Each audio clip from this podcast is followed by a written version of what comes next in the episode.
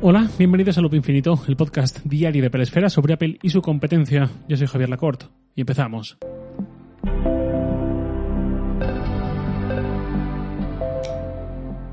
Antes de comenzar, quería hacer un pequeño matiz, una continuación, una aclaración sobre el episodio de ayer. En este, bueno, en las horas posteriores a la publicación de ese episodio, durante el día de ayer, eh, me escribisteis varios de vosotros, pero eh, voy a leer simplemente al primero de todos, al primero que me escribió por este motivo, que fue eh, JNB-Stravinsky Stravinsky en Twitter, eh, se hace llamar Goody. Bueno, pues Goody me decía, buenos días Javier, al respecto de tu loop infinito de hoy, una nota, el Apple Watch no tiene roaming en ningún caso, ni Unión Europea ni otros países. Fuera del país de tu SIM no tiene datos móviles y así lo especifica Apple. Te paso el extracto de las especificaciones donde lo indica. Gracias por tu podcast, oyentes del día 1. Pues muchísimas gracias Goody por la aclaración, también gracias a los que me decís posteriormente. Yo la verdad es que no tenía ni idea de esto, por eso no, no supe decir esto, obviamente, cuando comenté este tema, así que pues ahora ya lo sé y ahora ya lo sabéis también vosotros, si es que no lo sabíais, eh, igual que no lo sabía yo. Bueno, ya he dicho esto, muchas gracias por la aclaración, Goody, y también al resto de los que me la dijisteis. Y ya paso al tema del día sin ponernos nerviosos por ese registro de marca de Apple, ese Reality One, Reality Pro que hemos visto, que nos indican que el casco, las gafas o lo que sea ya está muy cerca. De momento, ya digo, sin ponernos nerviosos por ello, quería detenerme en un buen artículo que publicó Diverge hace unos días. Está, el titular decía, está resuelto, aunque bueno, es oficial, sería una traducción mejor para el castellano de la calle, digamos, es oficial. 6,1 pulgadas es el tamaño de pantalla ideal para un smartphone. Y en este artículo contaban que de alguna forma ese tamaño ha acabado convirtiéndose en el estándar. Quien quiere teléfonos más grandes se va hacia las 6, muchas pulgadas, cerca de 7, y quien quiere teléfonos más compactos eh, pues puede ir a por las 5 y pico, digamos, pero mucha, mucha gente no es que haya buscando teléfonos compactos. Incluso dentro de la clientela de Apple, que ha sido una especie de reivindicación histórica, habitual hace unos años, lo de que Apple mantuviese como modelo pequeño, pues hasta Apple parece que va a matar el experimento mini un par de generaciones después porque el mercado ha dictado sentencia. Y esto en el entorno Apple, en el entorno Android, clientes de Android, encontrar un teléfono compacto ya estaría casi imposible, sobre todo si uno tiene ciertas pretensiones con él. Los Android de gama media y alta, la mayoría son muy grandes, ahí ya casi que el tamaño Pro Max casi casi es ya el estándar, pero sigue habiendo cierta cantidad de terminales de tamaños más comedidos. Un móvil compacto, pequeñito, tiene como puntos positivos la manejabilidad y ya. Como puntos negativos tiene menor autonomía y menor inmersión, por decirlo de alguna forma, peor experiencia multimedia, me refiero. Y un móvil grande justo al revés. Claramente, como mercado, hemos querido lo segundo, móviles grandes. Estas 6,1 pulgadas se han convertido de forma no oficial en estándar porque es un tamaño razonablemente compacto. Sé que alguien me va a matar por decir esto, pero en un primer marco de las cosas ya se ha quedado como compacto y sirve como base para quienes quieran algo más grande en sus versiones Max o Plus o Ultra o como cada fabricante lo llame.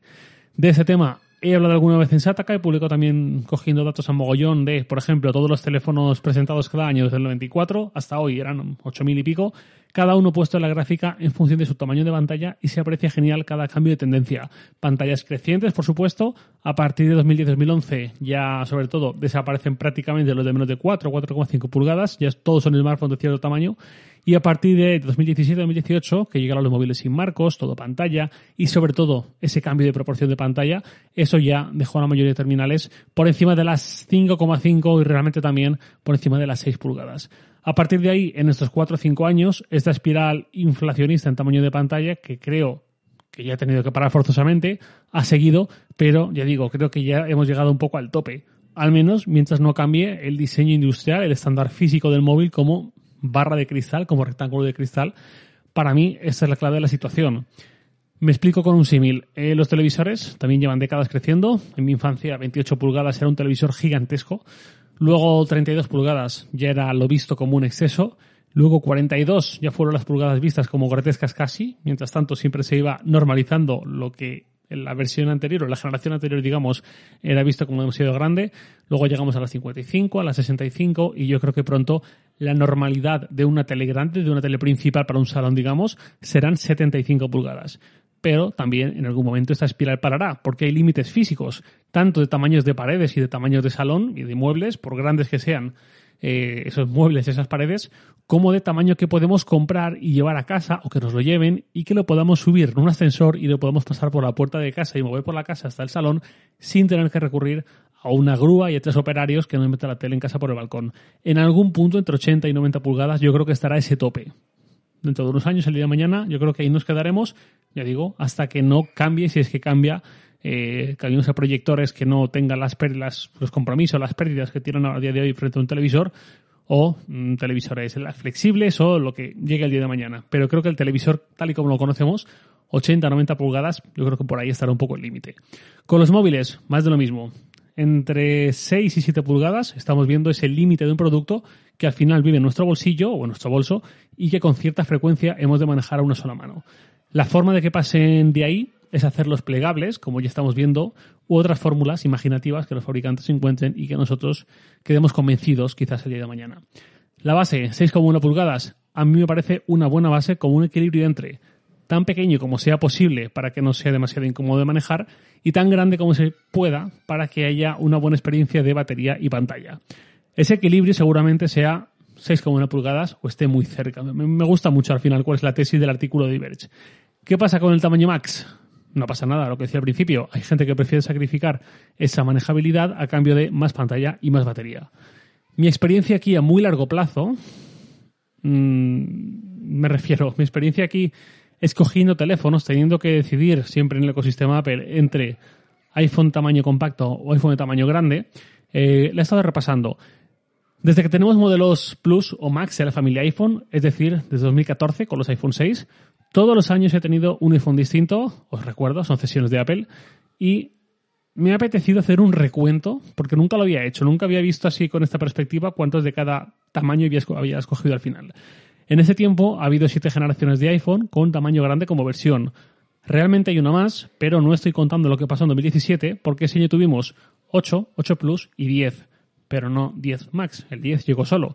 Y yo ese año tuve el 10, pero no tuve que elegir tamaño. El 10 estaba solo como, pues eso, con ese lenguaje y diseño, con ese, lo que ya sabéis. Entonces no cuento esa generación en este listado. Desde 2014 hasta aquí, en esos años de doble tamaño, hasta 2017, he tenido 6 Plus, 6S Plus, 7 Plus, 10S Max, 11 Pro, 12 Pro y 13 Pro Max, es decir, 5 versiones grandes y 2 versiones compactas. Nunca había hecho este ejercicio, pero haciéndolo, yo que he tenido la oportunidad de tener un iPhone todos los años sin tener que pagar por él, dice importante, he acabado optando mucho más por un grande que por un compacto. Hay otro pequeño matiz que es, en algún momento quise probar también el iPhone 6 y el 12 mini, como quizá recordéis, pero generalmente esas han sido mis elecciones. Cinco grandes, dos compactas. Y aquí es donde yo me retrato, 5 a 2. Pudiendo elegir el que sea sin tener que pagar, que la versión grande siempre implica un gasto mayor, he escogido muchos más modelos grandes que compactos. Me choca porque yo siempre me he visto a mí mismo como alguien que prefiere el compacto sin duda ninguna, pero me puedo hacer a la versión grande para tener mayor autonomía, mayor pantalla y en algunas generaciones mejor cámara. Pero la realidad es que la mayoría de veces opto por el tamaño grande. En los comentarios de ese artículo de Diverge, y hecha ya esta pequeña introspección, leí un par de comentarios de lectores que me hicieron pensar. El primer comentario era el de uno que decía que tiene un iPhone SE de primera generación, es decir, de 2016, lleva seis años, que la batería le dura dos días. Es nueva esa batería, la ha cambiado porque como teléfono móvil en sus labores esenciales dice que le es más que suficiente. Dice que cuando quiere consumir contenido pasa a usar su portátil y para trabajar o jugar se va a su escritorio. Y dice, si estoy tumbado con mi teléfono intentando navegar por Reddit, es una señal de que debería estar haciendo otra cosa o de que debería ir a buscar el portátil. Si usara el transporte público de forma habitual, un móvil grande sería útil, o si fuera mi único dispositivo, o si pasara horas en Instagram, pero no es mi caso. Mientras tanto, sigo usando mi SE, tengo otras dos baterías nuevas en el armario para cambiarlas cuando haga falta y lo seguiré usando hasta que pueda reemplazar por completo mi móvil por un reloj. Bueno, claramente es una postura un poco extrema, pero le quise sacar utilidad a alguna de sus partes. Luego había otra lectora que decía, tengo un 12 mini, es casi perfecto para lo que lo uso. Noticias, fotos, chats, música y podcast en streaming, mapas, etc. Cuando quiero leer algo en mayor tamaño o ver YouTube, uso mi iPad. Cuando quiero jugar a Cities Skylines, juego en mi MacBook o conecto la PlayStation a mi televisor. Tele, películas, YouTube. Para eso la tele del salón es genial. Tengo otra tele más pequeña en mi dormitorio y luego ya se despedía diciendo que tampoco tiene ni TikTok ni Instagram, así que para ella el mini está muy bien. No es que esté yo alineado por completo con estas dos personas, no entro en su mismo tipo de usuario exactamente, pero sí me han gustado sobre todo las partes de no estoy en algo tan visual como Instagram o TikTok, motivo para esquivar los grandes tamaños. No disfruto tanto con un tamaño pequeño, los entornos más adictivos, más de scroll por inercia, de perder un poco el tiempo, digamos, motivo para aferrarme a ese tamaño más comedido. No quiero yo que esto suene a que hay que hacer siempre cosas súper productivas, yo no quiero perder los momentos de puro ocio de esparcimiento, pero lo que no quiero es verme mm, titado haciendo scroll por hacer scroll. Ahí el punto de esta persona que decía de si estoy así es una mala señal. ¿no? Eso me ha gustado mucho. Vale que es ocio, pero dentro del ocio y el tiempo libre creo que hay formas de pasar ese tiempo algo más sanas o menos, eh, no sé muy bien cómo definirlo.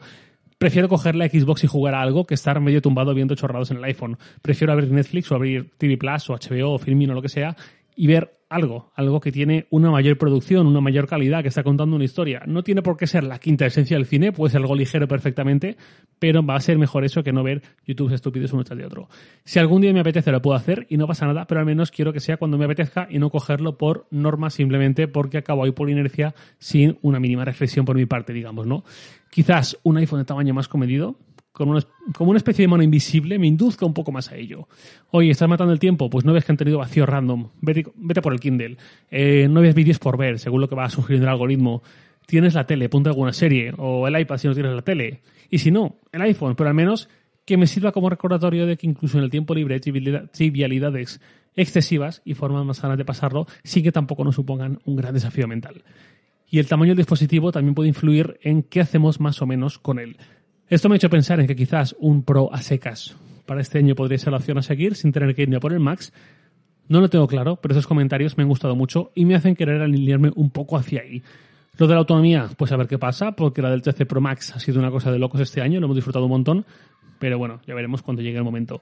Simplemente quería comentaros esto, simplemente quería avanzaros un poco la decisión y los porqués y estos comentarios que me han gustado mucho, tanto del artículo sobre las 6,1 pulgadas de base como eh, de las implicaciones del tamaño de nuestro dispositivo ¿no? y que nos pueden estar sugiriendo eh, mentalmente sin que nos demos mucha cuenta. Voy cerrando ya, os leo un mail de un oyente, una duda de un oyente, es Santi Martí, que me dijo, Hola Javier, te sigo desde algún tiempo. Estoy en un punto en el que he pensado que bueno, podría echar una mano. Tengo un iPhone 10S y quiero cambiarlo por uno nuevo. Mi idea era esperarme los iPhone 14, pero con un tope de 1000 euros, con lo que sería como mucho el básico. He encontrado una oferta del 13 Pro por 999 euros y al ver que el 14 básico igual no trae demasiadas novedades, me surge la duda de si sería mejor tirar por el 13 Pro. ¿Tú qué opinas? ¿Es mejor un Pro de la generación anterior a lo básico de la siguiente? Bueno, si me puedes contestar sería genial. Tampoco quiero que se me pase la oportunidad del 13 Pro. Mil gracias, Santi Martí. Pues muchas gracias por el correo, Santi, con la duda. Es bastante razonable. Eso es algo que, además, en su momento, mi compañero Antonio Saban, compañero y amigo, que lo menciono mucho eh, en este podcast, es alguien que sabe leer muy bien esta línea, sabe tomar muy bien decisiones, sabe ver muy bien, sobre todo, relaciones calidad-precio, ¿no? Digamos, no se ciega siempre por lo mejor y lo mejor y lo mejor, sino que sabe muy bien encontrar el punto óptimo, digamos, si no te quieres gastar demasiado dinero y él hace unos meses se compró un 13 Pro precisamente con un razonamiento similar. En su caso, la duda no era entre 13 Pro o 14. En todo caso, hubiese sido 13 Pro o 14 Pro.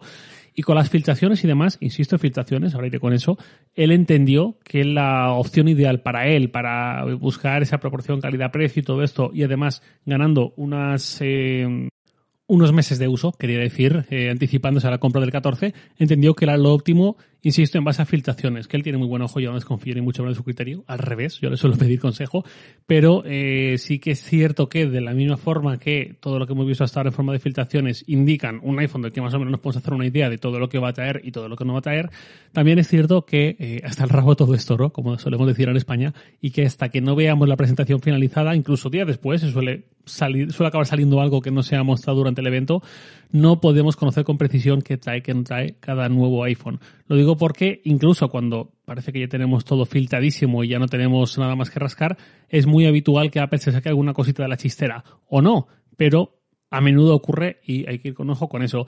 En cualquier caso, y ya por mm, centrar un poco la respuesta concreta a lo que planteaba Santi, yo entre un 13 Pro o un 14, con lo que sabemos a día de hoy, insisto, matiz importante, eh, no veo nada descabellada la compra del 13 Pro. Sobre todo si para ti es importante contar con esa lente extra, con ese teleobjetivo que yo personalmente cuando no lo he tenido, como en el caso del 12 mini, lo he echado de menos, aunque me gusta mucho más el diseño de los 12, 13 que de los 12 Pro, 13 Pro, eh, pero ese teleobjetivo sí que lo he echado mucho de menos.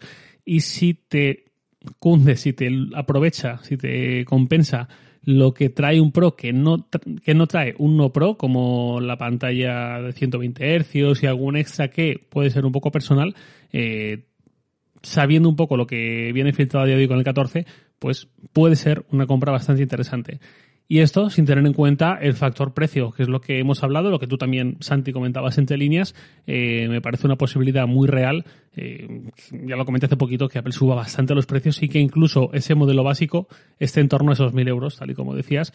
Con lo cual, a mí me parece una compra eh, que por un lado tiene mucho sentido y yo mm, incluso la recomendaría, pero por otro lado el timing es el que es, queda una semana. Yo quizás intentaría esperar esa semana, siempre y cuando sea posible, que quizás en tu caso no, pero también es cierto que los precios al final bajan bastante de una generación a otra y de todas formas, también es verdad que estamos en un momento de mucha incertidumbre con los precios y no sabemos exactamente qué va a pasar, qué no va a pasar. Eh, ya vimos lo del MacBook Air M1 que subió 90 euros de repente hace unos meses, con lo cual los precios de segunda mano, si vemos que el 13 Pro incluso sube de precio, que todo podría ser, eh, aunque sea un poquito, es muy posible que eh, ocurra algo similar y que la segunda mano también suba en consonancia. Es un muy mal momento para tomar decisiones en base a cosas que no han salido o haciendo muchas cábalas, pero es el año que nos toca vivir. Y hasta aquí el episodio de hoy. Nada por hoy, lo de siempre, os leo en Twitter, arroba jlacort, y también podéis enviar un mail a lacort.sataka.com. Loop Infinito es un podcast diario de Pelesfera, publicado de lunes a viernes a las 7 de la mañana, hora española peninsular, presentado por un servidor Javier Lacort y editado por Santi Araujo. Un abrazo y hasta mañana.